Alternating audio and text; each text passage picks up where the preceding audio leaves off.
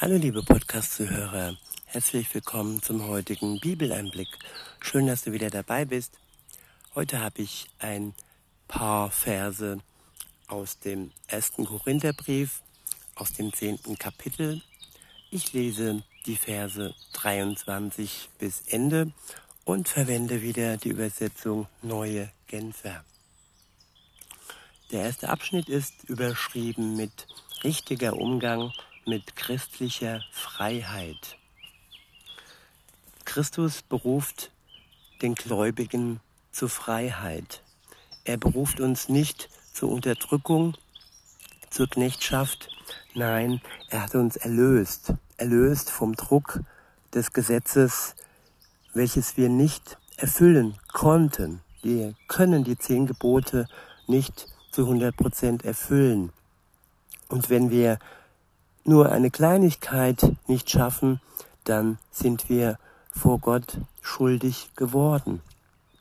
Und diese Miserie hat er erkannt und aus diesem Grund hat er seinen Sohn gesandt, der für uns jede Kleinigkeit des Gesetzes erfüllt hat.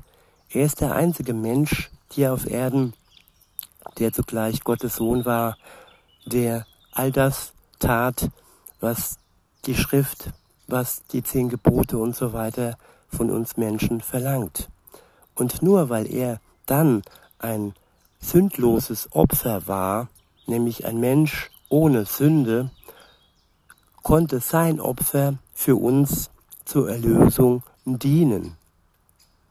Und wenn wir dann erlöst sind, wenn unsere Schuld von ihm vergeben ist, dann sind wir frei. Und was bedeutet es dann, in dieser Freiheit zu leben. Genau darum geht es in den folgenden Versen. Der Abschnitt ist überschrieben mit richtiger Umgang mit christlicher Freiheit. Ab Vers 23 heißt es, alles ist erlaubt, sagt ihr, mag sein, aber nicht alles ist deshalb auch hilfreich. Alles ist erlaubt, aber nicht alles dient der Gemeinde. Ich wiederhole, alles ist erlaubt, sagt ihr, mag sein, aber nicht alles ist deshalb auch hilfreich. Alles ist erlaubt, aber nicht alles dient der Gemeinde.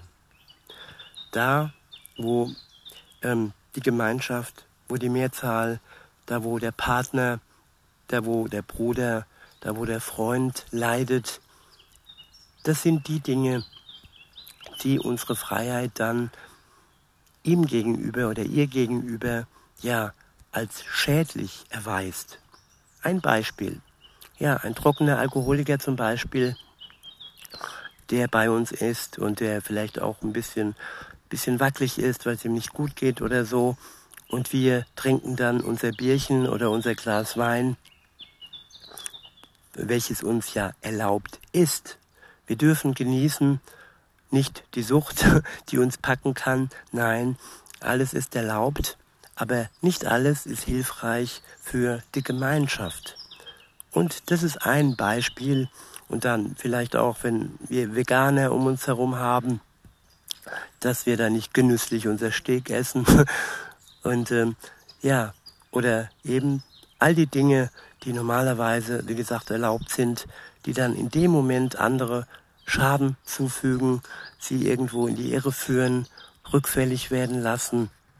Da müssen wir darauf achten, dass wir durch unsere Freiheit anderen, andere Menschen nicht Schaden zufügen.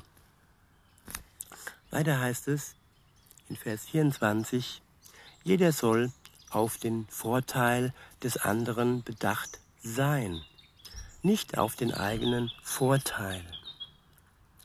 Wenn wir alle so ähm, handeln würden, dass wir auf den Vorteil des anderen bedacht wären, dann würde man sich um uns kümmern. Und wenn man sich um uns kümmert, dann geht es uns gut. Und wenn es uns gut geht, dann können auch wir anderen es gut gehen lassen durch unseren Umgang. Das ist Gemeinschaft.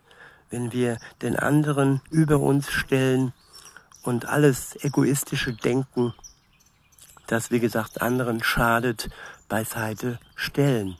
Und wenn es anderen gut geht, dann geht es im Endeffekt auch uns gut. Weil Glück, Gesundheit ist ansteckend. Genauso wie auch Krankheiten ansteckend sein können. Sich mit anderen freuen, mit anderen traurig sein, das sind Dinge, die uns gemeinsam weiterbringen. Weiter heißt es in Vers 25, was heißt das konkret? Bei Fleisch, das auf dem Markt verkauft wird, braucht ihr nicht nachzuforschen, ob es ein, einem Götzen geopfert wurde. Ihr könnt es ohne Bedenken und mit gutem Gewissen essen. Denn die Erde und alles, was darauf lebt, gehört dem Herrn. Und er hat es uns zur Verfügung gestellt. Alles, was auf der Erde ist, dürfen wir bewirtschaften und all das Fleisch dürfen wir verkosten. Natürlich ist es gut, wenn man darauf achtet, dass kein Lebewesen leidet und auch diese ganzen Genmanipulationen und so weiter, da geht's eben über die Grenze hinaus, wenn Schweine und Kühe und Hühner in die Enge gepfercht werden, ein schreckliches Leben haben. Und dieses schreckliche Leben spüren und schmecken wir auch in dem Fleisch. Ich möchte jetzt hier keine Werbung für Bio machen, aber ich für mich habe das schon so erkannt, dass ich eigentlich nur das verkosten möchte, was ein gutes Leben hatte. Weiter heißt es im Vers 27, dasselbe gilt auch, wenn jemand, der nicht an Christus glaubt, euch zum Essen einlädt und ihr die Einladung annehmt. Ihr könnt alles, was euch vorgesetzt wird, unbedenklich und mit gutem Gewissen essen und braucht nicht nachzuforschen, woher das Fleisch kommt. Ja, bei den Juden und bei den Moslems, da geht es um Koscher und Halal. Und das sind alles Dinge, die Gott uns nicht auferlegen möchte. Er beruft uns zur Freiheit. Weiter heißt es in Vers 28, sollte allerdings jemand ausdrücklich zu euch sagen, dieses Fleisch wurde als Opfer dargebracht, dann esst nicht davon, und zwar mit Rücksicht auf den, der euch darauf aufmerksam gemacht hat. Genauer gesagt, mit Rücksicht auf sein Gewissen. Ja, wenn andere Dinge nicht tun können oder wollen aus Überzeugung, dann sollten wir ihr Gewissen nicht mit Füßen treten. In Vers 29 heißt es, wohlgemerkt, ich spreche vom Gewissen des anderen. Was mein eigenes Gewissen betrifft, bin ich frei. Doch warum sollte ich mich so verhalten, dass das Gewissen des anderen verletzt wird und er meine Freiheit verurteilt? Ich könnte zwar mit einem Dankgebet an der Mahlzeit teilnehmen, aber soll es etwa darin äh, soll es etwa dahin kommen, dass man mir Vorhaltungen macht wegen etwas, wofür ich Gott danke? Ja, so nach dem Motto, wie kannst du dafür danken und dafür danken?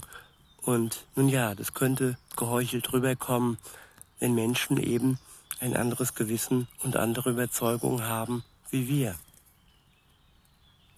In Vers 31 steht, was immer ihr tut, ob ihr esst oder trinkt oder was auch sei, oder was es auch sei, verhaltet euch so, dass Gott dadurch geehrt wird und dass ihr für niemand ein Glaubenshindernis seid.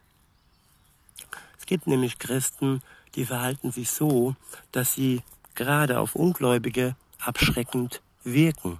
Und wenn wir uns so verhalten, dann sind wir ein Glaubenshindernis. Hindernis. Und ich möchte immer durch die Liebe Gottes mich ähm, präsentieren, sag ich mal, und nicht durch Vorhaltungen und nicht durch ja, Strenge, sondern die Gnade soll die Menschen zur Umkehr bewegen, nicht die Peitsche und nicht die Bibelkeule.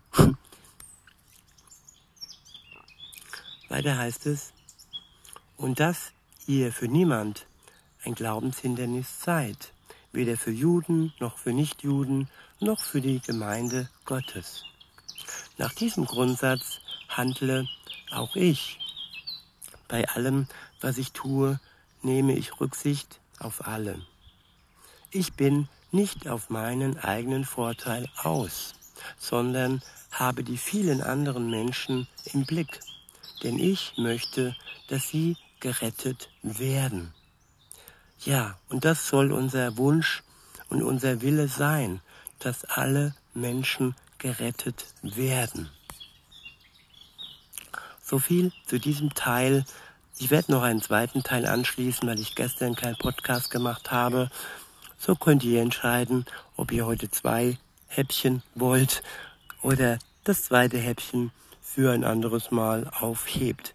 Danke fürs Zuhören. Ich sage bis denne.